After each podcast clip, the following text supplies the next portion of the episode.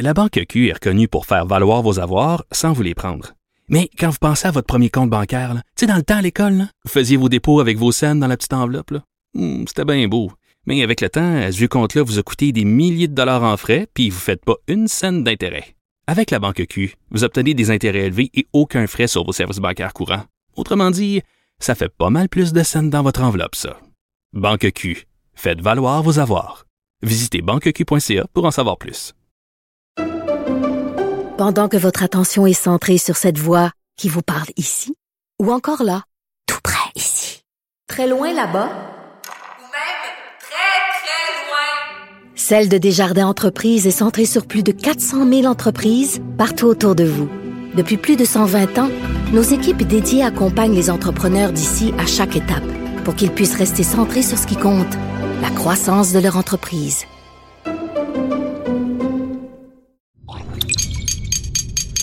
Cube Radio.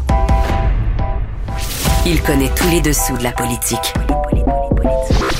Chef du bureau d'enquête de l'Assemblée nationale. Antoine Robitaille. Là-haut sur la colline. Là-haut sur la colline. Cube Radio.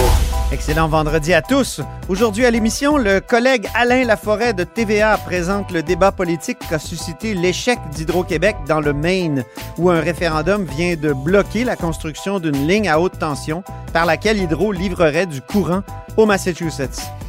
Il raconte ensuite comment il a vécu, comme reporter, la crise au PLQ. Ça l'a dérangé dans son samedi soir. Et ce que ça veut dire aussi, évidemment, pour ce parti qui éprouve énormément de difficultés actuellement. Mais d'abord, mais d'abord, c'est l'heure de notre rencontre quotidienne avec Rémi Nadeau. Cube Radio. Les rencontres de l'heure. Rémi Nadeau et Antoine Robitaille. La rencontre Nadeau-Robitaille. Et bonjour Rémi Nadeau, Salut Antoine. chef de bureau parlementaire à l'Assemblée nationale pour le journal et le journal. On est vendredi, donc c'est la remise des prix steak, tarte au sucre et je suis content, tu as un prix VG pâté, même Oui. deux. Commençons par le prix steak. Qui reçoit le prix steak cette semaine? Je vais partager le prix steak entre deux euh, personnes importantes du gouvernement Legault, donc François Legault lui-même, Simon Jolin Barrette. Tu les- coupes la pièce de viande en deux ou tu as deux belles pièces de viande? Oh, je dirais deux belles pièces de viande. euh, On rappelle que c'est parce que t'aimes la viande rouge ça. que tu donnes des prix steak. Alors, un, un bon steak bien savoureux. D'abord, ça, cas- c'est c'est c'est pas bon pour les gaz à effet de serre. Ah, OK. OK. Vas-y, Rémi. Remets tes prix steak. alors... euh, je, je- je suis quand même vert autrement dans ma vie. Ben mais, oui, je euh, sais. Mais on ne peut pas m'empêcher de manger euh, de bonnes pièces de viande. Certainement À- pas. En tout cas, pas à court terme. Non. Alors donc, euh, François Legault, d'abord pour euh, son euh, passage à la COP26. Tu sais que le piège ou euh, le, le risque pour un premier ministre quand il se présente à une conférence internationale, euh, c'est après ça de se faire dire, tu sais, que ce soit à Davos ou, euh, bon, comme là dans le cas de, de la COP, c'est de se faire dire après, il est arrivé les mains vides, euh, il n'y avait rien, euh, on a eu l'air fou. Bon, alors, Il est revenu sans projet, c'est ça. Exactement. Alors, dans le cas de François Legault, sans contrat. alors, il peut vraiment cocher plusieurs cases. D'abord, il avait euh, déjà envoyé un signal positif avant même son départ avec la- l'annonce du fait que le Québec se retirait euh, de l'extraction, exploitation euh, de, de, pétrolière et gazière. Euh, donc, euh, Et là, il met au défi Ottawa d'en faire de même. Eh oui, exactement. Ça, c'est. Moi, ça, ça, je trouve ça très fort. Ouais. Alors ça, c'était comme envoyer un bon signal. Il arrive là-bas, donc dans un, un espèce de bon esprit, si on veut. Et euh, bon, il y a eu des annonces. Alors, le fait qu'il confirme que c'est 5 milliards de dollars qu'on investit dans l'électrification des autobus, bon, on savait qu'il y avait un plan avec l'électrification des autobus, sauf que là, il y a, vraiment le chiffre. On voit à quel point euh, c'est majeur comme euh, investissement. Donc ça, c'était quand même un point positif. Euh, deux cas précis pour des transformations d'usines. Donc l'usine de bouletage d'ArcelorMittal à Port-Cartier où on investit 80 millions pour réduire les gaz à effet de serre dans le cadre de la production. Et même chose, euh, 45 millions pour Diago pour transformer également la production pour réduire les GES. Et ça, c'est du côté de Valleyfield.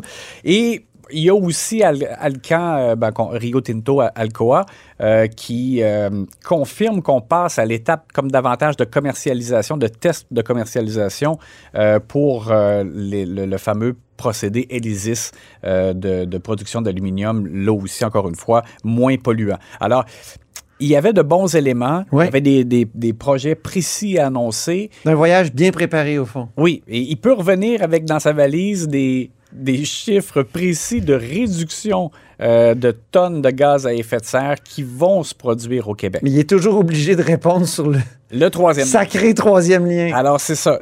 Les partis d'opposition ont, eux, de leur part, euh, je te dirais, bien travaillé pour faire en sorte que, euh, malgré tous ces éléments positifs-là, euh, M. Legault a toujours eu l'air encore d'avoir un peu comme un boulet à ses pieds qui était le troisième lien. Il est obligé de le défendre.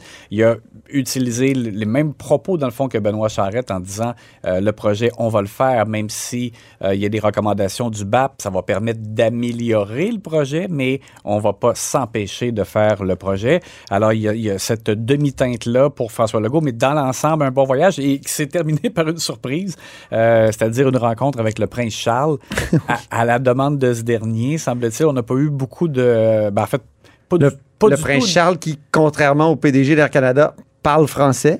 Incroyable. Et on n'a pas eu d'écho, en fait, de, la teneur précise de la discussion, sauf que quand même, euh, les, écoute, les journalistes avaient quitté euh, déjà, eux, euh, en direction comme de l'hôtel et par la suite pour rentrer au pays. Et cette rencontre-là est survenue. Le bureau du premier ministre a, fourni une petite photo pour bien montrer que ça s'était produit. L'autre élément, donc, euh, Simon Jolin Barrette, rapidement, c'est que il a présenté en début de semaine des amendements importants au euh, projet de loi Ministre de la Justice. hein? oui, qui crée le tribunal spécial euh, en matière de violence sexuelle et violence conjugale. Alors déjà, c'est réclamé de la part de plusieurs voix au Québec la création de ce tribunal euh, et Un rapport euh, étoffé euh, proposait cette solution. avec- exactement avec la recommandation et il a quand même apporté beaucoup de changements pour répondre aux critiques de la juge en chef de la Cour du Québec, qui est sortie publiquement pour euh, Qui a violé la séparation des pouvoirs. Ouais, Ça, c'est ma thèse. mais- pour, pour critiquer euh, ce qui était sur la table. Alors, Simon Jolin Barrette, euh, euh, d'abord, pour répondre à ces préoccupations-là, euh, est prêt donc à modifier le nom euh, de l'instance, si on veut, au lieu de dire tribunal spécialisé, parce que la juge en chef prétend que ça apporte une confusion. Euh, donc, euh, il parle de division spécialisée en matière de violence sexuelle et de violence conjugale. L'autre chose, il, accepte d'inscrire dans le projet de loi la nécessité de respecter des droits des accusés et la présomption d'innocence, parce que là aussi, la juge en chef semblait dire que, ben pas qu'elle semblait, elle disait carrément que c'est comme si ça apportait un billet euh, et, et que les, les- les juges qui entendaient les, les causes là-dedans se verraient comme un peu forcés de prendre le, le bord des victimes euh, à cause de, de la... euh, de la spécialisation du tribunal. Alors bref, Euh, également, euh, il a assuré donc qu'il y aurait ce qu'on appelle euh, des, des poursuites verticales, c'est-à-dire que c'est le même procureur qui accompagne la victime du début à la fin du processus. Donc, des, des- vraiment des, des changements importants qui ont été apportés. Par contre, là où il ne recule pas par rapport aux préoccupations de la juge en chef, c'est qu'elle veut qu'on lève l'obligation de formation des juges euh, parce qu'elle prétend que c'est comme si l'État s'immisce dans le, dans le judiciaire à ce moment-là. Mais euh, ça, il ne l'a pas levé. En plus, il y aura un projet de loi. Elle voulait pas que les législateurs légifèrent. Ben, et- Elle voulait tout faire euh, dans sa division à elle, qui est... Voilà. Alors là, ce qui est particulier, c'est que malgré ces bons éléments-là, moi je pense qu'en plus, Simon Jolin Barrette, euh, ben, il, il devait, là, mais il n'est pas tombé dans le piège de, de répondre euh, publiquement aux critiques de la juge en chef et que ça devienne une guerre médiatique ou sur la place publique. Ça, ça aurait été vraiment mauvais. Euh, donc, il l'a pas fait et il a préféré donc garder profil bas et agir, c'est-à-dire apporter des changements. Mais là, maintenant, ce qui est particulier, c'est qu'on on attend, dans le fond, euh, un signal de la juge en chef. Est-ce qu'elle trouve que, donc, maintenant, les principaux irritants sont levés et euh, que ça fait son affaire? En même temps, j'imagine que... Elle devrait pas.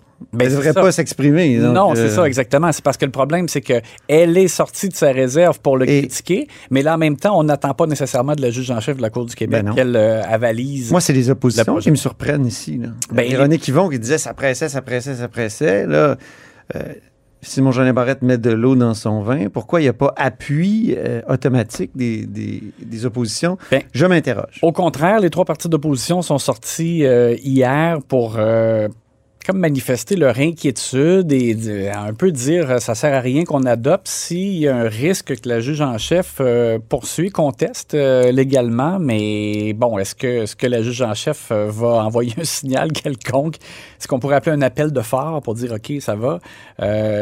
C'est particulier. Donc, pour l'instant, moi, j'ai vérifié avec le bureau de Simon-Jolin Barrette et ils ont eu aucun signal pour l'instant.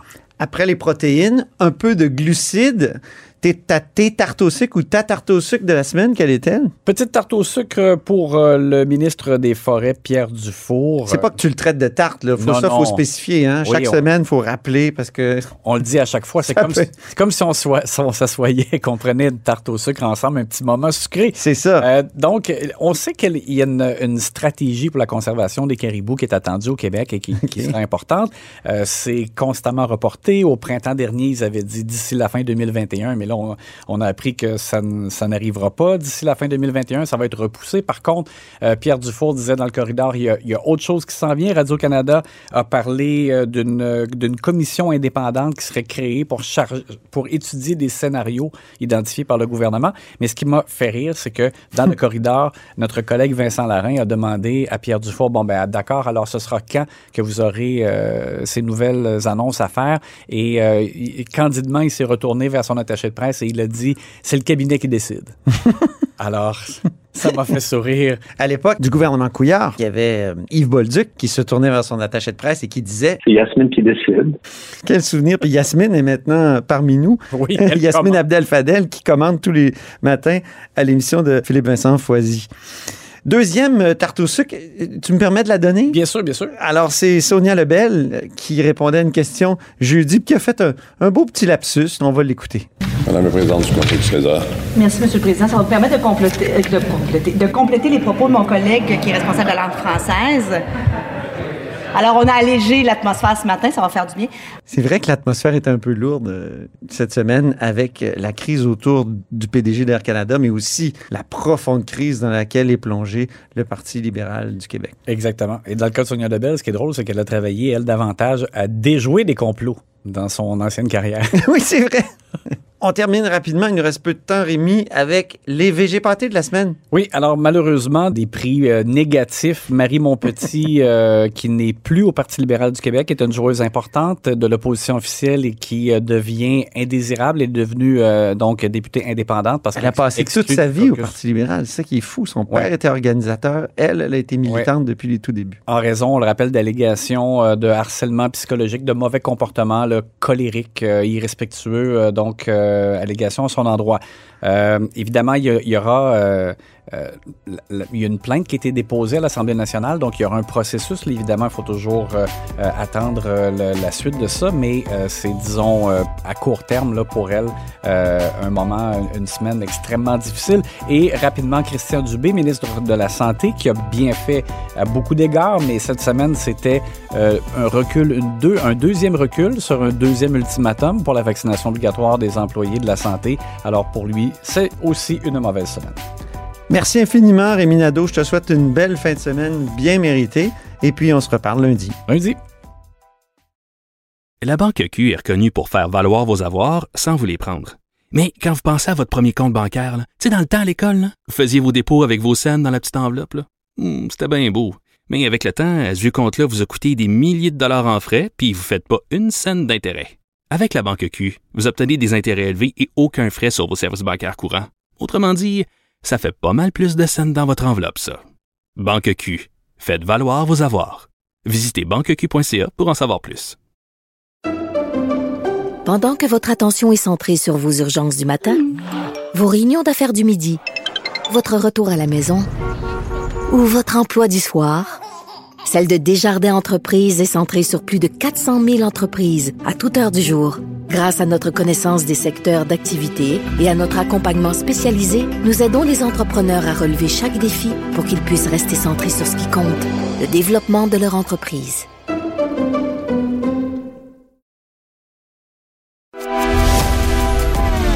Grand philosophe, poète dans l'âme, la politique pour lui est comme un grand roman d'amour. Vous écoutez Antoine Robitaille, là-haut sur la colline. Tous les vendredis, un de nos vadrouilleurs nous présente les dossiers qui l'ont marqué dans la semaine. Aujourd'hui, c'est au tour d'Alain Laforêt, correspondant parlementaire à l'Assemblée nationale pour TVA, Nouvelles et LCN. Bonjour Alain. Bonjour Antoine. Les dossiers qui t'ont marqué là, cette semaine, quels sont-ils? Ben, on, va commencer par Hydro-Québec. La dernière fois qu'on s'est parlé tous les deux, on avait parlé de la nouvelle cachée parce que c'était un peu passé sous le radar, là, le fameux contrat de vente d'électricité avec euh, l'État de New York. Mais cette semaine... Puis on était bien érotisés, là, on trouvait ça fabuleux. Oui, c'était magnifique. C'est vrai. C'est de l'argent, puis on dit enfin, là, on, on fait pas juste euh, vendre du fer puis se le faire retourner. C'est à- ça. Faut que là, l'électricité, ça fait. Depuis Robert Bourassa, là, qu'on parle d'exporter de l'électricité. Ben oui. Puis on exporte Ben, un peu on déjà. exporte un petit peu. Mais là, ça serait massif. Énorme. Mais là, il y a de Euh, l'eau dans le gaz. hein. C'est le fameux référendum euh, dans Ben. l'État du Maine. Et ça, c'est particulier, Antoine. Oui, hein?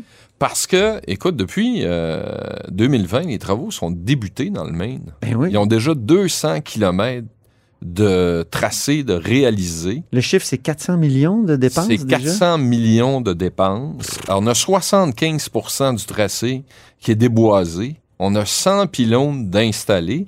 Puis Tout ce qu'on veut, c'est amener l'interconnexion vers le Massachusetts. Pourquoi? Pour leur vendre l'électricité. C'est ça. Ça va rapporter 10 milliards sur 20 ans au Québec. Et là, il y a eu un référendum.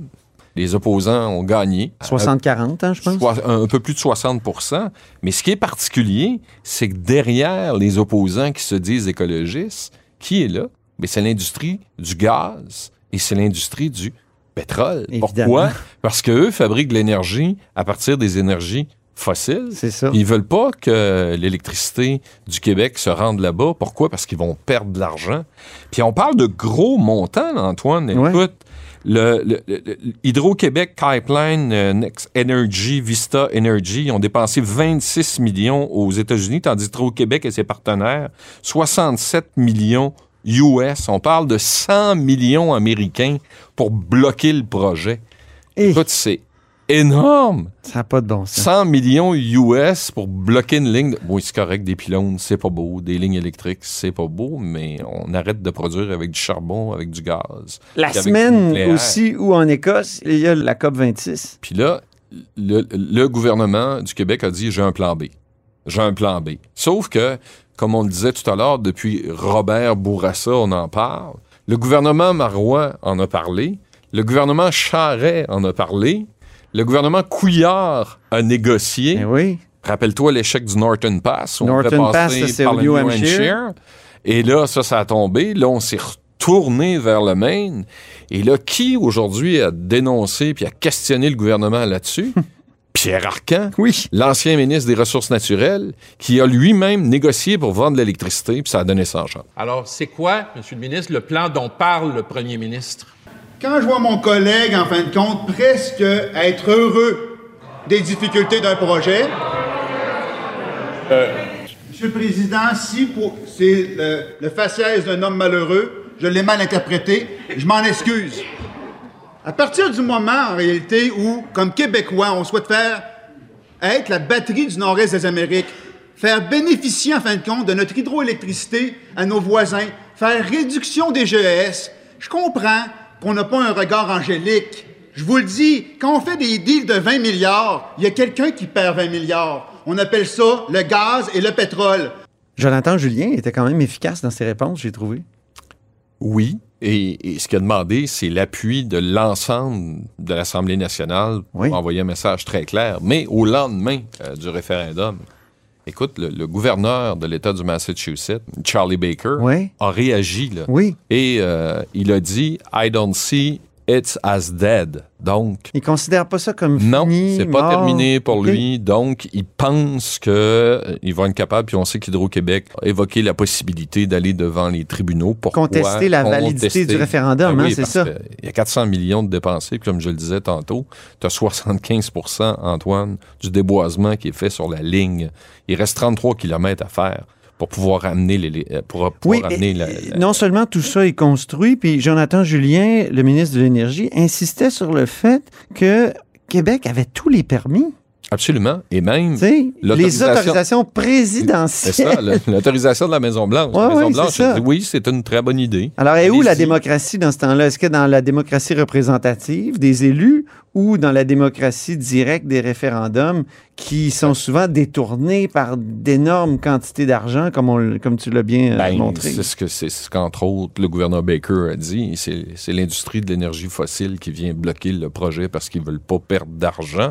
Mm. Mais encore là, est-ce qu'on peut arriver avec un, un référendum après que tant de travaux aient été faits? Bon, le plan B, c'est est-ce que c'est la Cour ou euh, passer par le Vermont? Mais le Vermont aussi émet des réserves. Puis pourtant, ça va créer des emplois, là, le temps de la construction là-bas. Ah Bref, euh, il faut rapidement que ça se réalise parce que c'est 2023 le contrat là, où on doit commencer à, à acheminer de, de l'énergie vers euh, le Massachusetts. L'autre proposition, c'était euh, celle de François Rebello, tu te souviens, l'ancien euh, député du Parti québécois, de la CAQ, lui qui est dans les chemins de fer. Mhm. Et il avait dit, il y a des chemins de fer qui traversent le Maine. Pourquoi ne pas enfouir les fils sous les chemins de fer? Comme ça, ça ne dérangerait pas le, le paysage. C'est les coûts. Et, et c'est, un, c'est les coûts. Puis Jonathan Julien, après, dans le couloir, m'a dit Ah, mais si ça brise, on arrête les trains. C'est ça. Euh, c'est ça. Il y avait quelque chose, quelque chose de compliqué dans cette on- solution-là qui semble être bonne à prime abord, mais quand on fouille. On disait tantôt, il y y a- il y a de l'eau euh, dans l'essence euh, pour passer dans le Maine, Ouais. mais il y a de l'eau dans l'essence aussi pour envoyer de l'électricité à New York. Là aussi, il y a encore des négociations à faire. Eh Et c'est oui. ce que Sophie Brochu, euh, la PDG d'Hydro-Québec, disait. Puis, rappelle-toi que François Legault voulait vendre de l'énergie également en Ontario et que son bon ami Doug Ford, Ah avec oui. qui il a pris une bière, a dit non, non, je n'ai pas besoin, puis je continue avec le nucléaire. Donc, euh, c'est pas facile. C'est pas facile de vendre de l'électricité. c'est- difficile. C'est difficile. Alain, Ouais. deuxième sujet maintenant. Le Parti libéral. Ça, c'est, écoute, c'est bizarre, euh, tant par l'évolution de l'histoire, parce que tout le monde a été un peu surpris. là. On a eu euh, l'échange sur les réseaux sociaux. Euh, Gaétan Barrette qui s'en prend euh, au président de la Fédération euh, des omnipraticiens. Puis, on- à quelque part, on peut comprendre Gaétan Barrette de vouloir défendre sa réforme. Bon. Là, en plus, il a parlé avec le chef de cabinet de François Legault, euh, Martin Koskinen, qui est un allié euh, euh, qui date de Mathusalem avec François Legault. Là, Ils sont ensemble en politique depuis le début. Oui, oui, oui. que- Et là, euh, Gaétan Barrette donne des suggestions à Martin Koskinen puis au gouvernement pour régler avec les omnipraticiens. Puis on sait que c'est un problème de la prise en charge. Dominique Anglade n'est pas au courant. Mm. Euh, moi, ça me rappelle, mais on n'est pas dans les mêmes eaux, puis c'est la question que d'ailleurs j'ai posée à Dominique Anglade. Euh, Il y a un certain Guy Ouellette qui a parlé euh, à un moment donné euh, au- à la CAQ pour donner des informations. Qui était député libéral. Qui était un député libéral, Un s'est fait- policier, toujours dans les intrigues. Voilà, puis là, on est dans les histoires de l'UPAC, puis il se fait exclure du caucus. Et là, Oui. on a Gaétan Barrette qui parle à Martin Koskinen sans que Dominique Anglade soit au courant. Mais Guy exclu avait transmis des avait documents transmis qui des pouvaient mettre euh, Voilà. Mal donc- à l'aise le Parti libéral, alors que je pense que Gaétan Barrette, il y avait une volonté de régler le problème, de donner des pistes de solutions pour. Puis en plus, lui pourrait dire, une fois que le problème est réglé, ça complète ma réforme. Mais c'est ce qu'il dit. Ah Ils sont en train de compléter ma réforme. Donc, lui n'est pas exclu. On nous dit que c'est pas la même affaire. Jusque-là, ça va. Là, on entend... Mais il euh, perd ses dossiers. Attends, on n'est pas rendu là. Ah, OK. Faisons le cheminement parce que c'est là que ça va devenir intéressant. Oui. Euh, donc là, on est mercredi. euh, Marie Montpetit lui répond en disant ça n'a pas de bon sens, ça prend un discours qui est plus euh, une ambiance Constructif, plus constructive. Et, et- et- et là, on entend, puis c'est ce que j'entends moi tout de suite, que tout le monde est un peu fâché que Marie Montpetit ait rabroué Gaétan Barrette sur les, réseaux- les réseaux sociaux, qu'on a une guerre larvée. Caucus spécial, tiens. Euh, on, on- on va laver le linge sale. euh, Jeudi soir. Ouais, on va laver. euh, Dernier, peut- On va laver le linge sale en, en- en- en famille, là. tu sais, C'est c'est parce qu'habituellement, c'est au Parti québécois là, que, ça, que ça se faisait. Là, c'est dans le caucus du Parti libéral. Et là, on décide d'envoyer le message qu'on est fâché contre Marie Montpetit. Le lendemain matin, devant la presse parlementaire, Dominique Anglade tient pas le même discours de ce qu'on nous a dit la veille sans qu'elle nous ait parlé, mais rabroue Gaétan Barrette en disant chacun doit s'occuper de ses dossiers. Et là, ça reste comme ça.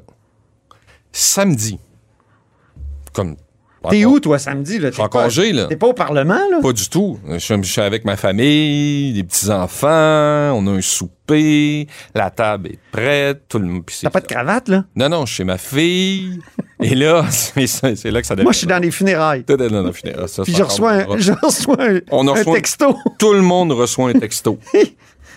Gaëtan Barrette et Marie Montpetit perdent leur dossier. Bon, OK, qu'est-ce qu'on fait? Reçoit, qui reçoit les dossiers de qui? Dominique Anglade prend la santé. Oh, attention, Gaëtan Barrette ne pourra plus s'exprimer sur les réseaux sociaux pour rabrouer sa chef.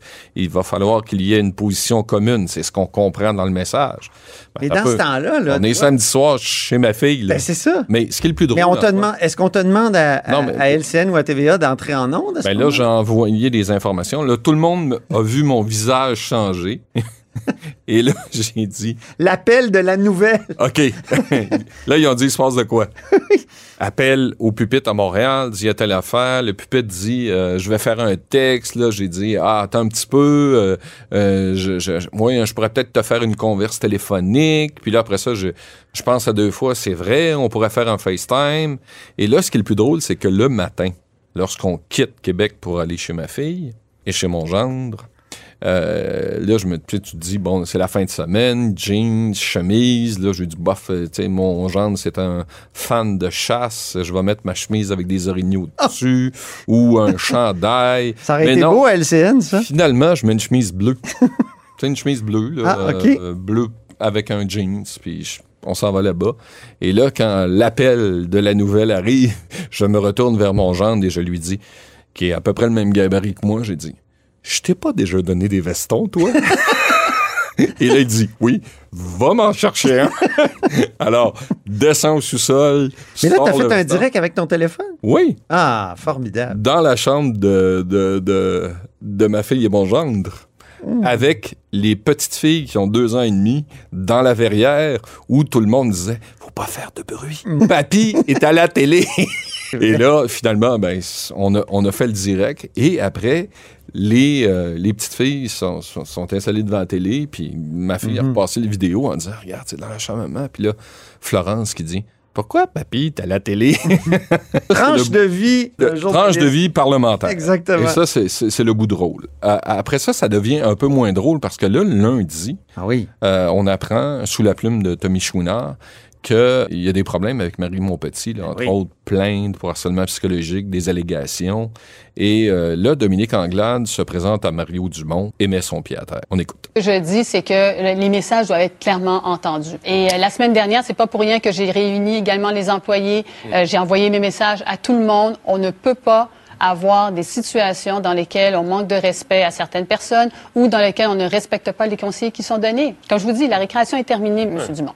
En soirée, après les déclarations de Dominique Anglade, Marie Montpetit demande une enquête indépendante. Elle dit qu'elle n'a jamais été mise au fait des allégations, n'a jamais été mise au fait qu'il y avait des vérifications. Et depuis, le Parti libéral, le caucus, dit Nous, on a transmis la plainte à l'Assemblée nationale et il y aura une enquête qui va suivre. Ça, ça fait mal parce que quand même Marie Montpetit, qui avait des prétentions pour devenir chef du Parti libéral, Ah, il même songé pendant une- des mois, ah oui. une des premières à avoir appuyé Dominique Anglade. Son organisatrice aussi. C'est pendant une- la campagne oui, à la C'est une joueuse de premier trio en chambre. Elle était très incisive à l'endroit de, Trop souvent. de Christian. Dubé euh, sur les questions en matière de santé. Mhm. Et là, elle se retrouve exclue du caucus. Et Dominique Anglade a été très ferme en disant euh, Je ne crois pas qu'elle pourra se représenter sous la bannière libérale. Ça, ça fait mal au Parti libéral qui se cherche. Parce que Dominique Anglade a tenté avec son équipe de faire prendre un virage au parti pour se ramener un peu plus à gauche, un peu plus nationaliste, un peu plus vert. Pourquoi? Parce que le parti est en train de s'effriter, sa base militante s'effrite. Euh, la CAQ caracole dans les sondages, 54% chez les francophones, alors que le Parti libéral est à 10% C'est le dernier des quatre partis. Hein? Selon, oui, mais encore là, les autres, Québec solidaire est à 12 chez les francophones, le Parti québécois est à 13 chez les francophones, puis le Parti conservateur du Québec est à 7. C'est François Legault est tellement dominant actuellement que pour gagner, ça prend 32 chez les francophones, il est à 54% chez les francophones, alors que le Parti libéral est dans sa base très, très euh, montréalaise là, pour, pour, pour voir De rester l'ouest de l'île, hein. Donc, c'est sûr que ce virage-là, Antoine, que le Parti libéral a décidé de prendre, ça va prendre du temps pour... Il faut que les militants suivent et que même le caucus suive. Parce que Oui. quand Dominique Anglade prend des positions très nationalistes, souvent elle va faire mm, une vidéo ou elle va lancer une pétition. Or, quand on regarde, là, Hmm. les élus suivent pas souvent. Ils partagent même pas la pétition. Ils Sauf partagent que- pas les, ils partagent pas les textes de la chef que tout le monde suit dans ces deux virages-là. Tu as parlé même de trois virages. Ouais. là. Peut-être l'environnement, c'est un peu plus facile, mais le nationalisme, puis euh, le surtout à gauche, là, pas toujours facile. C'est on parle de centre-gauche. là. On se ramène un peu plus centre-gauche. On va écouter, en terminant, c'est un petit sourire. Oui. Lors, de, lors Du point de presse. Lors d'un- du point de presse de mardi, Oui. un point de presse assez animé. Euh, ça s'est terminé comme ça. On va l'écouter d'abord. C'est fini? Is it fini? On passe en anglais? Vous êtes fini? Je pense que oui. Je pense Ah, que oui. Je pense que oui, vous êtes fini, mais c'était fini pour le français. Oui. Et c'est fini pour moi aussi. Ça avait un double sens. hein. Quand même une belle autodérision de la part de Dominique Anglade. Merci beaucoup Alain Laforêt pour cette euh, revue de la semaine euh, impressionniste. Et c'est tout pour La Haut sur la Colline pour cette semaine. Merci beaucoup d'avoir été des nôtres. N'hésitez surtout pas à diffuser vos segments préférés sur vos réseaux. Ça, c'est la fonction partage. Et je vous donne rendez-vous lundi. Cube Radio.